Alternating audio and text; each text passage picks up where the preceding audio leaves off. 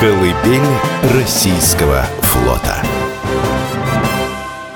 Город-крепость Кронштадт, колыбель российского флота и морской форпост Санкт-Петербурга – Кроме того, это место, где увидели свет выдающиеся изобретения. Впервые были внедрены в практику новейшие достижения науки и техники своего времени. В одной из рубрик мы уже рассказывали, что именно в Кронштадте был создан первый в мире ледокол современного типа. И здесь же преподаватель физики и электротехники минных офицерских классов Александр Попов представил общественности Первый в мире радиоприемник.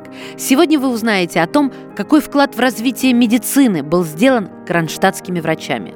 В 1733 в Кронштадте открылась госпитальная лекарская школа при морском госпитале – она стала первым военно-морским медицинским учебным заведением в России.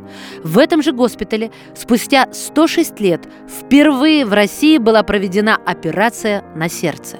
Ее выполнил ведущий хирург Владимир Караваев. Операция стала способом лечения смертельного на то время недуга воспаления околосердечной сумки.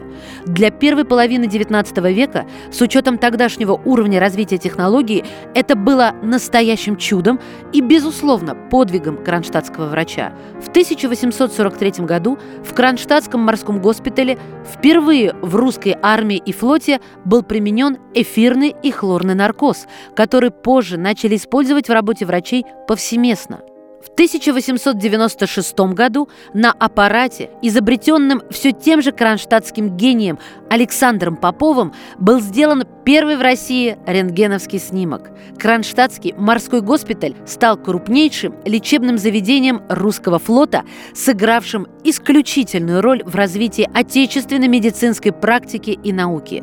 Тема медицины является важной и близкой для Кронштадта и его жителей – Недаром летом 2020 года в Кронштадтском музейно-историческом парке «Остров фортов», который является центральным общественным пространством, был высажен сад памяти. 54 ивы, 20 яблонь и 15 сосен стали живым напоминанием о подвиге военных медиков, отдавших свои жизни при исполнении воинского и врачебного долга во время войны.